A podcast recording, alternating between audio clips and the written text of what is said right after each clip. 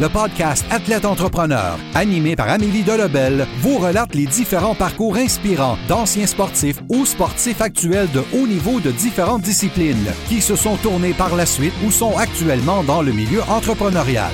Des entrevues et reportages qui seront vous motiver à atteindre votre plein potentiel. Le podcast Athlète Entrepreneur. Des cheminements à découvrir.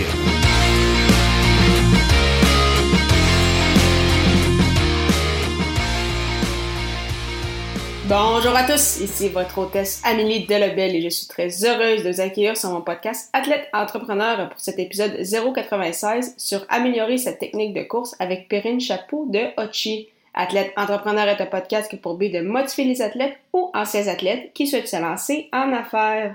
Avant de vous parler de mon invité du jour, je voulais vous inciter à rejoindre le seul groupe LinkedIn d'athlètes entrepreneurs de la francophonie. Ce que vous y retrouverez, une belle communauté d'échanges, de partage et de conseils pour aider votre entreprise à passer au prochain niveau ainsi qu'à agrandir votre cercle de contact. Pour ce faire, simplement allez au amidelebel.com baroblique LinkedIn. Au plaisir de vous accueillir. Pour cette émission, j'ai le plaisir de discuter avec Perrine Chapeau, une ancienne athlète universitaire en athlétisme spécialiste du 400 mètres à l'Université du Missouri où elle a étudié pour être kinésiologue. Il y a quelques mois à peine, soit en juillet dernier, elle a cofondé la plateforme Ochi, qui a pour mission d'améliorer la technique de course des utilisateurs. Sans plus attendre, je vous laisse à cette entrevue. Bonne écoute! Alors, je suis actuellement avec mon invité du jour, Perrine Chapeau. Salut Perrine, comment ça va? Bonjour, oui, ça va très bien, merci. Est-ce que tu pourrais nous expliquer ton parcours dans le monde de, l'athlétisme, puis qu'est-ce qui t'a amené à pratiquer cette discipline? Oui, oui, bah alors en fait, j'ai moi j'ai toujours été sportive en fait, hein, depuis euh, mon, plus jeune âge déjà. Moi, je fais de la gymnastique, du trampoline, de, la, voile, mais c'est vrai que en fait tout a commencé en, en 96.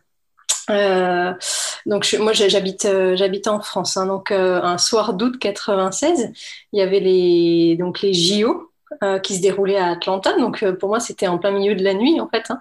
Euh, J'arrivais pas à dormir. Donc j'ai discrètement, j'avais 10 ans, donc discrètement, j'ai, euh, je suis allée allumer la, télé et, je suis tombée sur un, concours de saut à la perche. et là, il y avait un, athlète français qui était en, finale, qui s'appelait Jean Galfion. et je sais pas pourquoi. ce soir-là, en fait, j'ai été prise d'une émotion pour ce concours. Euh, et euh, il y avait une joie immense de voir cet athlète gagner. Euh, alors, dès le lendemain, bah, au petit déjeuner, j'ai dit à mes parents, moi, je vais faire de l'athlétisme. Euh, mes parents m'ont un peu regardé en disant, oui, bon, ça va, ça va te passer. Puis finalement, je revenais toujours à la charge et ils, ont, ils ont fini par, m'inscrire dans un club d'athlètes de, de, ma ville. Et, et, mon premier entraîneur, il s'appelait William Motti et lui aussi avait fait les Jeux Olympiques en 88 et 92. C'était sur le décathlon. Donc en fait, j'étais, euh, d'un coup, j'étais entourée d'athlètes qui avaient fait des, des JO et je trouvais ça euh, énorme, génial. Et en tant que, on va dire, enfant, euh, on, veut, on veut ressembler à ces gens-là. Et donc, bah, dès le début, je, je, je m'entraînais super dur. Je touchais un peu à tout, mais je m'entraînais, je m'entraînais presque tout le temps. Euh, et très vite, en fait, j'ai pu euh, participer au, au, championnat de France. Donc d'abord, c'était en 100 longueur. En 100 longueur. Euh, et puis j'ai représenté la, France au, JO junior au Danemark avant d'intégrer un centre de, sportifs de haut niveau dans le, dans le sud de la France. Donc j'étais vraiment en plein dans, dans l'athlé. Et, puis quand je suis arrivée dans, dans ce centre-là d'entraînement, j'ai rencontré Marc Rakil, qui, était, euh, qui a fini troisième au championnat du monde sur 400 mètres. Et euh, quand on est dans des centres comme ça, on, se, côtoie tous, on, discute et puis on, on, déconne pas mal ensemble. Euh, et, il m'a lancé un défi de, de courir un 400 mètres. Moi, oui, défi, je relève toujours. Hein. Ça, c'est en tant que sportif, on, relève des défis euh, presque tout le temps. Et en fait, euh, j'ai gagné ce 400 mètres-là. Je me suis inscrite sur un 400, je l'ai gagné. Et mon, entraîneur m'a dit du jour au lendemain, bah, écoute, t'arrêtes la longueur, tu te mets sur 400. Euh, et en fait, cette course-là, elle m'a valu euh, donc de, de, participer au championnat de France. J'ai fini quatrième et, j'ai été repérée par un entraîneur américain qui m'a demandé de venir courir pour son université, donc euh, quelques mois plus tard. Donc j'ai accepté, je suis partie aux US et je suis restée là-bas euh, six ans et en même temps j'ai fait mon diplôme de kiné du sport. Donc euh, voilà mon, petit parcours dans le monde de, de, de finalement. Vraiment un beau parcours. Euh, puis au cours justement de toutes ces, ces années-là, quel a été ton plus grand défi? Puis qu'as-tu fait, c'est ça, pour le surmonter? Puis ce que tu en as retiré pour, pour la suite? Bah, c'est vrai que, alors, un plus grand défi, en fait, de, m'entraîner en France et m'entraîner aux US, déjà, c'est totalement différent. On voit aussi ça dans les résultats. Hein. Mais, euh, mais c'est vrai que en fait, le, plus grand défi, ça a été de pouvoir enchaîner euh, entraînement et compétition tous les week-ends, en fait. Euh, ça, ça a été un, défi parce que finalement, bah, jusqu'à maintenant, moi, c'était un petit peu. Enfin, c'est pas de la rigolade, mais c'était presque. Enfin, c'était facile. Alors que là, je suis, arrivée aux, US et c'était plus du tout facile. Euh, il fallait des résultats, euh, il en fallait des, très bons et, euh, il fallait enchaîner les, compétitions. Donc là, j'ai dû vraiment apprendre vraiment m'apprendre moi, en fait, apprendre mon corps et, à trouver un nouveau rythme pour, pour surpasser bah, les, les, petites blessures, les petits moments où bah, on n'a pas trop la forme. Quoi, Là, c'était le défi. Voilà, c'était ça. Mm, mm. il y a quelques mois, euh, tu as cofondé euh, l'application euh, Ochi. Donc, d'où est-ce que vient cette idée? Comment elle a été travaillée? Est-ce que tu pourrais nous en expliquer un peu plus sur, sur cette plateforme? Oui, alors, bah, en fait, donc, j'ai très vite passé de, de l'athlète de haut niveau à l'athlète lambda du dimanche. En fait, on va, dire, ça comme ça parce que je me suis blessée, donc ça s'est arrêté net, en fait. Euh, et puis après, j'ai commencé aussi à, bosser dans une, ancienne entreprise. Euh, et, c'est vrai que de passer de l'un à l'autre, ben, j'ai pu voir qu'il ben, il, manquait quelque chose parce que quand on est sportif de, haut niveau, on a accès toutes les technologies, euh, presque. pendant l'entraînement, bien des fois, on a des, le laboratoire en fait se déplace sur la piste. on est évalué sous tous les angles, il y a des caméras dans tous les sens, on nous dit quoi faire pour vraiment s'améliorer.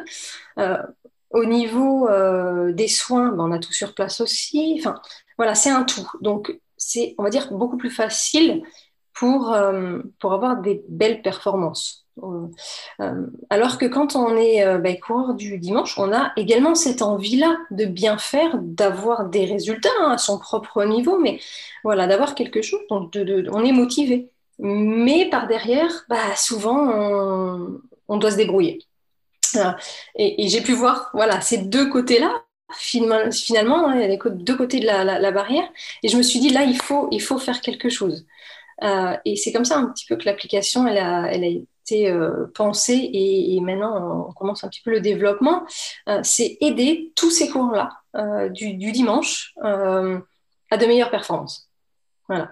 Donc le, but, ça va donc depuis l'application, on va pouvoir permettre aux gens de prendre une vidéo d'eux en train de courir. Et, grâce à alors, tout un algorithme évidemment qui est derrière, hein, il y aura un calcul d'angle et en fonction des points, alors forts, oui, mais faibles surtout, euh, leur proposer euh, des plans d'entraînement personnalisés au niveau du renforcement musculaire. Donc, euh, comme ça, les, bah, les, gens auront quand même un support en plus. Alors, pas de coach, s'ils ne veulent pas avoir de coach, mais au moins, ils peuvent, depuis bah, chez eux, depuis leur salon, avoir un, certain soutien donc, au niveau du, renforcement musculaire. C'est, voilà. La grosse idée d'Ochi, c'est ça. Puis, euh, c'est ça, ça faisait combien de temps que ça, que ça t'a travaillé? Puis là, tu le mentionnais, c'est ça, ta carrière athlétique a pris fin. Euh, par la suite, c'est ça, le milieu du travail, la famille. Là, en même temps, ce, projet-là. Donc, comment tu as réussi à, combiner un peu, un peu tout ça? Puis, ça faisait combien de temps que ce projet-là était, était pensé? Euh, alors, le, projet, il est pensé depuis, depuis pas mal de temps, mais c'est vrai que jusqu'à maintenant, je travaillais dans, dans, une entreprise. Alors, totalement différent. Hein.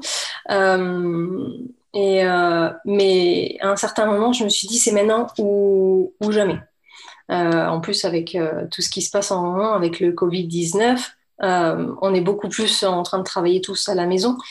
donc, je me suis dit, voilà, c'est maintenant que les gens ont besoin euh, bah, d'un support parce qu'ils sont on est tous confinés et en France on peut sortir qu'une heure pour aller faire du sport. Donc, euh, donc voilà, c'est aussi le moment d'aider les gens à se dire bah voilà, je reprends le sport et en plus j'ai un support.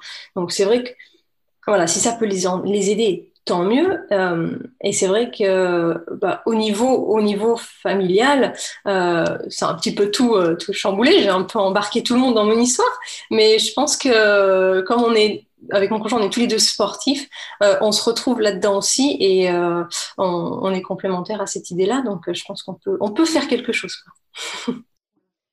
Puis, ce serait quoi tes objectifs pour, pour les prochaines années avec, avec Ochi? Donc, bien sûr, lancer euh, l'application euh, mobile. Puis, euh, est-ce que tu as d'autres objectifs également que tu aimerais atteindre?